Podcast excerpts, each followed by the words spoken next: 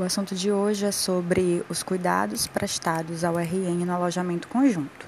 Então, nós vamos ver um pouquinho sobre os procedimentos que são realizados na admissão deste RN, neste cenário, é, entendendo que a finalidade inicial é garantir a segurança desse bebê junto à sua mãe. E toda a equipe de enfermagem tem que estar capacitada para fazer é, esses procedimentos, para tomar esses cuidados respeitando algumas etapas. Né? Então, a primeira etapa que nós vamos ver um pouco é sobre a identificação das pulseiras, checar essa identificação do RN no prontuário. A segunda é realizar exame físico. A terceira é registrar tudo no setor e nas folhas de prontuário, né, considerando é, sempre a segurança da identificação do bebê junto à sua mãe. Trataremos agora sobre o exame físico do RN, o qual tem o objetivo de avaliar o estado geral desse bebê, identificando precocemente os sinais de anormalidade. Então, é preferencial que esse exame físico seja realizado no leito da mãe, para que possamos, assim como profissionais, como enfermeiros, orientá-la quanto a esses cuidados, uma vez que a maioria dos cuidados, posteriormente, quem realizará, mesmo dentro da maternidade, é a mãe. Então, esse, é, essa enfermeira, esse enfermeiro responsável pelo procedimento, inicialmente ele precisa separar todo o material necessário, ele precisa ter a garantia de qual é o leito, de qual é o RN, de qual é a mãe é, ao qual ele vai se dirigir. Entendendo isso, nós vamos então para o exame propriamente dito, né? Então, precisaremos inicialmente lavar as mãos, retirar a roupinha do bebê é, e visualizar de forma global esse recém-nascido, avaliando a sua atividade e sua reatividade aos estímulos. Lembrando que muitas vezes esse exame físico ele é feito assim que o bebê chega, né? É preferencial que ele seja feito na chegada do RN, do binômio mãe e filho, ao alojamento conjunto, né? Então, quanto menos tempo é, eu tenho entre a chegada e a realização do exame, melhor é a minha avaliação. Eu vou observar coloração e integridade da pele e mucosas, vendo se esse bebê está nictérico, vendo se esse bebê está cianótico, é, e posteriormente conduzindo né, a, aos cuidados. Vou testar a sucção desse bebê, é, provavelmente com a própria mão dele. Se, se nós percebemos que ele não tem essa sucção com os dedos, a gente pode, em, com a mão enluvada, colocar o nosso dedo mínimo na boquinha dele para ver se ele suga. É, vou verificar também as medidas antropométricas, né? Então, caso não tenha feito, não tenha sido realizada essas medidas lá na sala de parto, vou então agora no alojamento conjunto realizar perímetro cefálico, perímetro torácico e circunferência abdominal, né? É, além, claro, da altura desse bebê e do peso. Então, se essas medidas elas não foram realizadas na sala de parto, no pós-parto imediato, né, ou no pós-parto imediato dentro da sala de parto, nós podemos agora fazê-la é, no alojamento conjunto. Após isso, irei verificar a frequência cardíaca com estetoscópio. É, vou também observar o padrão respiratório, inspecionar o abdômen desse bebê, observar o coto umbilical, ver, ver como que está a quais são as características desse coto, observar a genitália também, no caso das meninas a vagina, observar a vulva, tanto interna como externamente, sem introdução de nada, só observação, né, utilizando é, somente a observação. E vou verificar também se há presença de anormalidades nessa genitália, tanto nas vulvas quanto é, no caso dos meninos, no pênis e avaliando também o escroto, né? É, vou precisar observar a presença de eliminações vesículo-intestinais, então vou observar se este bebê fez cocô, se esse bebê fez xixi. É, vou, depois de toda essa observação e inspeção, vestir o RN e lavar as minhas mãos. E, claro, fazer as anotações necessárias para que eu não esqueça aquilo que eu encontrei e aquilo que é importante de ser anotado, de ser registrado. A verificação de sinais vitais no RN se dá pela observação, verificação da temperatura axilar, da frequência cardíaca e respiratória. Portanto, é, nesta etapa, nós temos a finalidade de auxiliar na condução da saúde ou do tratamento, se for necessário, daquela criança e detectar eventuais alterações clínicas é, uma vez que a estabilidade clínica ela se manifesta exatamente por meio da verificação desses sinais vitais. É, a primeira etapa nós podemos utilizar é a temperatura axilar, onde os valores normais para o RN variam de 36,5, 36,5 a 37 graus Celsius. Então, o nosso procedimento é lavagem das mãos, é, a higienização do termômetro, né? Então, preferencialmente, utilizaremos o termômetro digital, termômetro, termômetros de mercúrio não são mais indicados. É, farei então essa higienização do, do termômetro perdão, com o algodão embebido em álcool a 70. É, após essa higienização, colocarei o termômetro na região axilar do RN, comprimindo o seu braço até é, o encontro com o tórax. Após o tempo necessário para essa verificação, nos termômetros digitais a gente consegue é, identificar por meio da, do sinal que o termômetro emite. Após isso, retirarei o termômetro. É importante sem tocar na parte do bulbo, né, que nós chamamos, que é aquela parte que faz a leitura, e vou assim ler a temperatura uh, que está no visor do termômetro registrarei o valor encontrado e após isso farei novamente a higienização daquele, daquele termômetro para ser guardado. O segundo sinal é a frequência cardíaca. A frequência cardíaca desse bebê, ela pode variar de 100 a 160 batimentos por minuto normalmente. Para que eu realize esse procedimento, minhas mãos também precisam estar limpas. Vou fazer a limpeza do meu estetoscópio com álcool a 70 e a posição desse esteto é no hemitórax esquerdo, aquele lugar que fica bem próximo ao externo, né, de preferência bem próximo ao externo. E ali eu vou contar os batimentos cardíacos daquele bebê por um tempo de um minuto. Após isso, irei registrar o valor encontrado. É importante aqui lembrarmos que o procedimento ele precisa realmente ser feito dentro do ciclo de um minuto. Então, eu não posso realizar 15 segundos e multiplicar por 4. Né? É preciso aqui que eu considere o ritmo, a frequência e o valor é, desses batimentos cardíacos, tá? Depois eu vou verificar a frequência respiratória. Seus valores normais vão de 30 a 60 incursões respiratórias por minuto no RN. Minhas mãos também já vão ter sido lavadas corretamente. Irei contar essa frequência respiratória então pelos movimentos abdominais do bebê, também em um minuto. E assim vou registrar o valor encontrado, tá? É, podemos fazer essas, esses três momentos até juntos. Então eu coloco o termômetro é, e aí verifico a, a, a, frequência cardíaca inicialmente, depois, claro, vou para a frequência respiratória, né, enquanto a, a temperatura é analisada, é avaliada pelo termômetro. Nosso próximo assunto é sobre a higienização corporal do RN.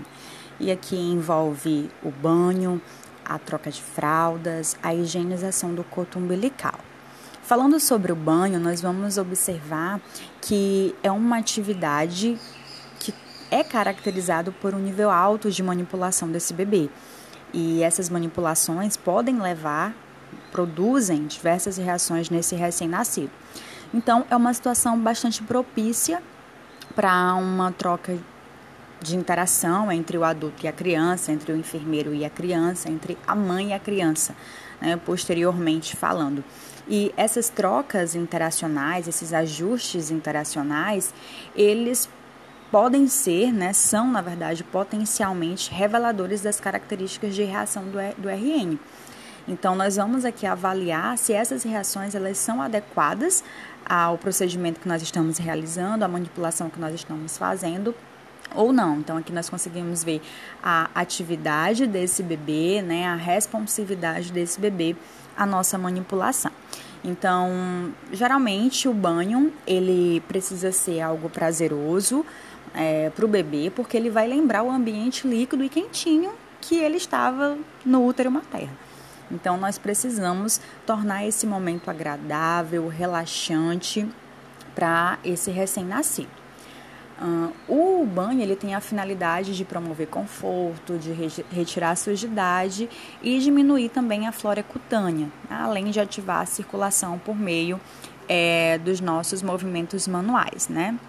Então, aqui, no momento do banho, nós vamos orientar a mãe. O primeiro banho do bebê, caso a mãe não tenha segurança ou o acompanhante não tenha segurança, é o profissional quem vai fazer. E nesse momento, ele precisa orientar a mãe a forma correta ou passar segurança, conhecimento para que depois, né, à medida que ela for ganhando confiança, esse cuidado então seja transferido a ela. Precisaremos lembrar que é, o tempo mínimo para o primeiro banho é de seis horas entre o nascimento né, desse bebê.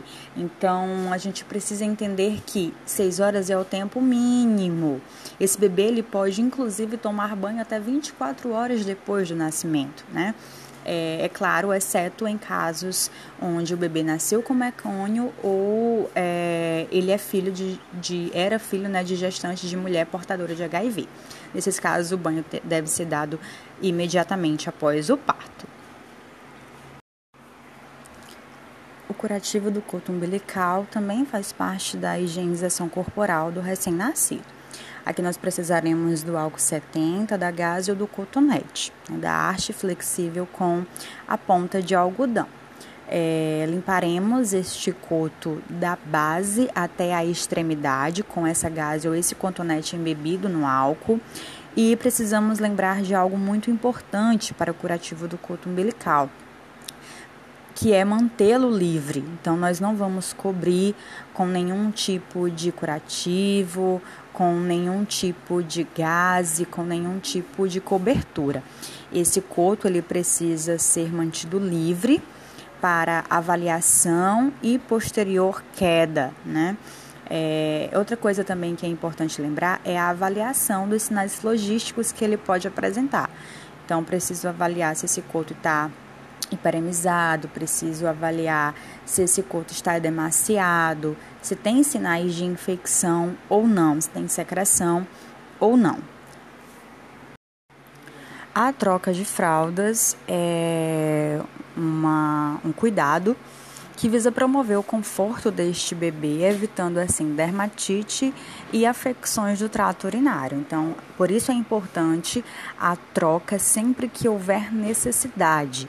Né? Então, muitas vezes é o próprio bebê quem vai demonstrar desconforto em relação a essa fralda. Precisamos lembrar que também é uma responsabilidade da equipe de enfermagem até que a mãe tenha a segurança de exercê-lo, né, de exercer essa, essa atividade, esse cuidado, que é a troca de fraldas. É, precisamos ter uma atenção em relação a esse cuidado, a esse procedimento, que é na hora de, de trocar exatamente é, esta fralda, mantendo esse bebê lateralizado, ou seja, essa troca da fralda, essa retirada da fralda para poder realizar a higiene da região perineal, é, precisa ser uma troca onde eu não eleve as pernas do bebê, evitando então aumentar a pressão abdominal e ao mesmo tempo favorecendo o refluxo gastroesofágico ou então a broncoaspiração. Então, aquele movimento de segurar as perninhas do bebê e elevar, é, elevar essas pernas para assim fazer a limpeza da região perineal ou a retirada, da, ou a retirada e colocação da fralda é um, uma forma, uma técnica é, errada e perigosa de se realizar essa troca. Então, o ideal é que eu lateralize este bebê de um lado para o outro e assim coloque, retire a fralda e faça a higienização.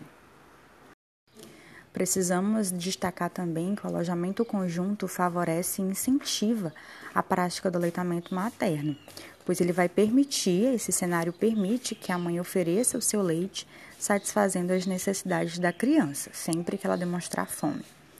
É, o aleitamento materno ele é fundamental para a saúde perinatal, para a saúde materna e ele é um elemento importantíssimo em todo o processo de humanização da assistência à mulher e ao bebê.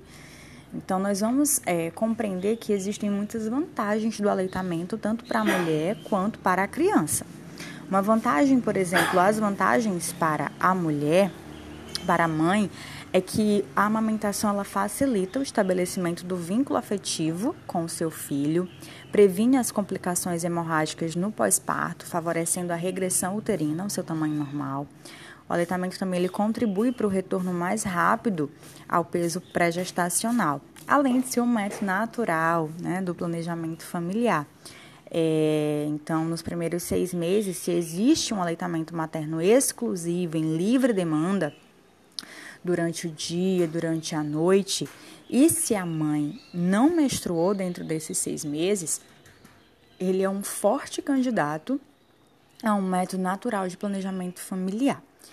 É, precisamos também compreender que outra vantagem é a redução do risco de câncer de mama e do câncer de ovário que o aleitamento proporciona além de prevenir a osteoporose e outras doenças relacionadas ao sistema músculo-esquelético. As vantagens do aleitamento materno para a criança vão envolver inúmeras situações. Precisamos entender que o aleitamento é um alimento completo para o lactente menor de seis meses, então não é necessário que a mãe ofereça nenhum tipo de outro alimento, nenhum tipo de líquido a essa criança, a não ser o leite materno. Ele também vai facilitar a eliminação de mecônio, vai diminuir o risco de icterícia para esse bebê, daí a importância do incentivo ainda no alojamento conjunto dessa prática. O leite materno ele também protege contra várias infecções, especialmente diarreias, pneumonias, porque ele vai favorecer a presença de anticorpos e dos fatores anti-infecciosos nessa criança. Uh, também vai aumentar o laço afetivo, promovendo a segurança do bebê, uma maior segurança do bebê. Ele colabora efetivamente para a diminuição da taxa de desnutrição proteico-calórica e diminuição dos índices de mortalidade infantil. A amamentação também promove a diminuição da probabilidade de processos alérgicos, o que acaba retardando é, a introdução de proteínas hetero, heterólogas existentes no leite de vaca. É, precisamos compreender que o aleitamento materno ele é a melhor resposta às vacinações e a capacidade de combater doenças mais rapidamente. Então, percebemos que essas vantagens ela inclui tanto a mãe, a mulher, quanto a própria criança. Além disso, temos as vantagens para a família e para a sociedade no geral. Afinal, o leite materno não custa nada, então entra o fator financeiro contribuindo no crescimento e no desenvolvimento do bebê. Além disso, ele não contém micróbios, então é um alimento limpo, já vem pronto, tá, tá, está na temperatura ideal para o consumo e diminui, claro, os custos de internação por problemas gastrointestinais, respiratórios, entre outras doenças que podem ser apresentadas por esse bebê. Representa, portanto, uma economia enorme para a sociedade, para a família, diminuindo também o absenteísmo dos pais ao trabalho, uma vez que essa criança vai se manter mais saudável, permitindo assim que os seus pais trabalhem e não precisem é, sair deste trabalho para levar as crianças ao médico, ao hospital. Então, sabendo disso, nós vamos ter algumas condutas como profissionais dentro do alojamento conjunto para auxiliar essa mãe na amamentação. É, precisamos entender que orientaremos tanto as mães de primeira viagem, quanto também aquelas que já, já estão ali no seu é, quinto, sexto, enfim, não importa o número do filho, essa orientação ela sempre vai acontecer. Então, nós precisamos orientá-la quanto à higienização das mãos, a necessidade de higienizar as mãos antes é, de alimentar os seus filhos, antes de colocá-los para mamar. Precisamos também estimular que essa mulher ofereça sempre é, amamentação desde o nascimento. É daí a importância daquilo que a gente já viu, que é a hora dourada. né, para promover esse aleitamento materno precoce.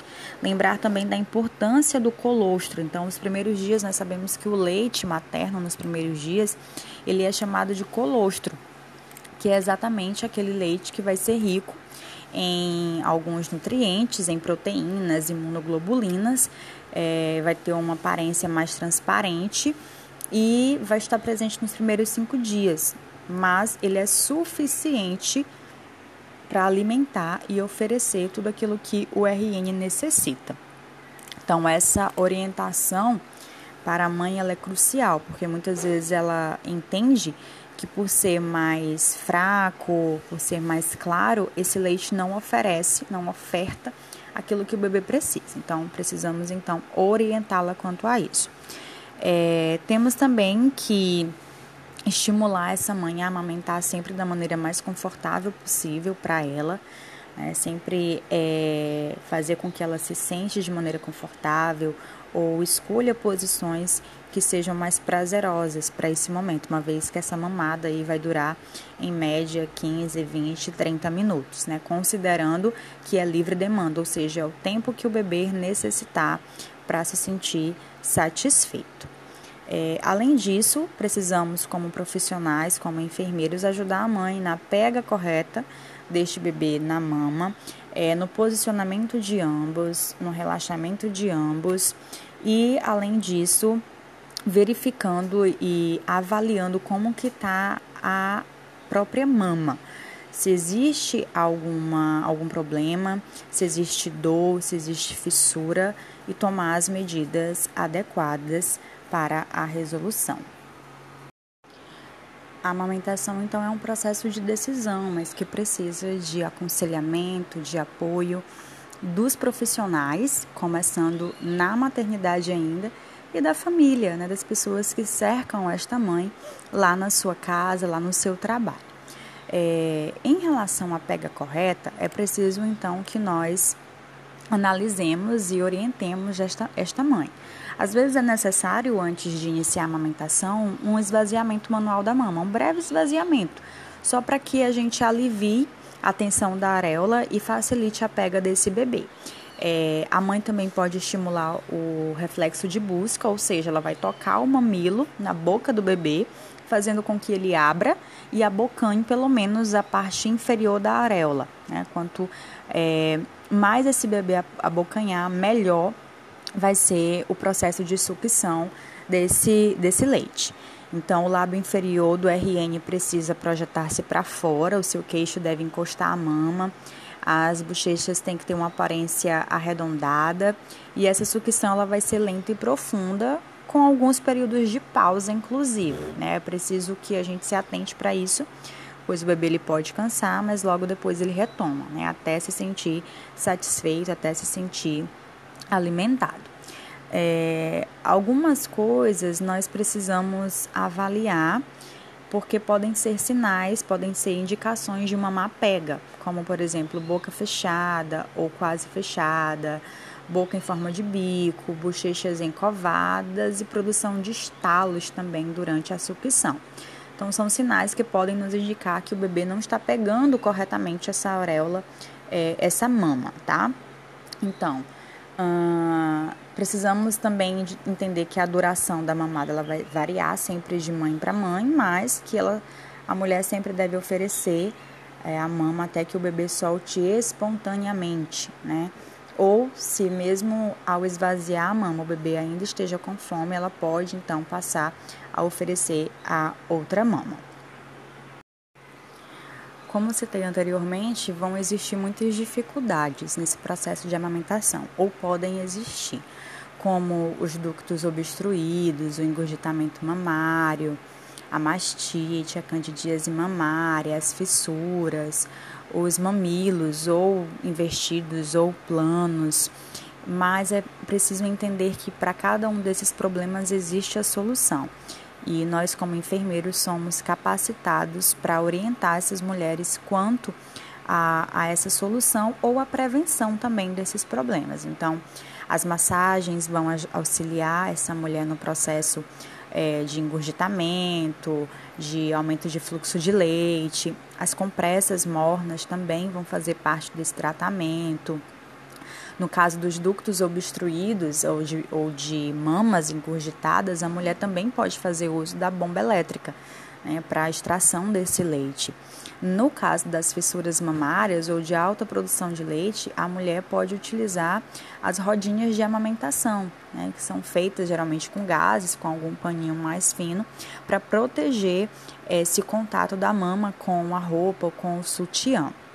Então, é, vamos sempre orientar esse banho de sol nas mamas, que é importante, isso no pós-parto, né? O banho de sol é indicado no pós-parto, sempre que houver alguma fissurinha, sempre que houver algum problema, é, alguma lesão nessa pele, nada de uso de ervas, nada de uso de pomadas sem indicação.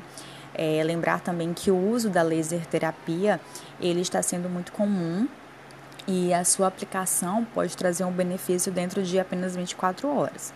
É sempre lembrar que é, o uso desse tipo de procedimento precisa ser realizado por profissionais capacitados na área. Né? Então, contato pele a pele, oura dourada, amamentação exclusiva, amamentação em livre demanda, extração de leite, são procedimentos, é, são orientações que nós precisamos fazer e realizar que vão contribuir com o processo de amamentação dessa mulher, além, claro, da rede de apoio né, que ela precisa ter ao ir para casa. É essa rede de apoio que vai permitir que a mulher, é, ou que vai facilitar esse, essa continuidade do aleitamento materno exclusivo até os seis meses de vida.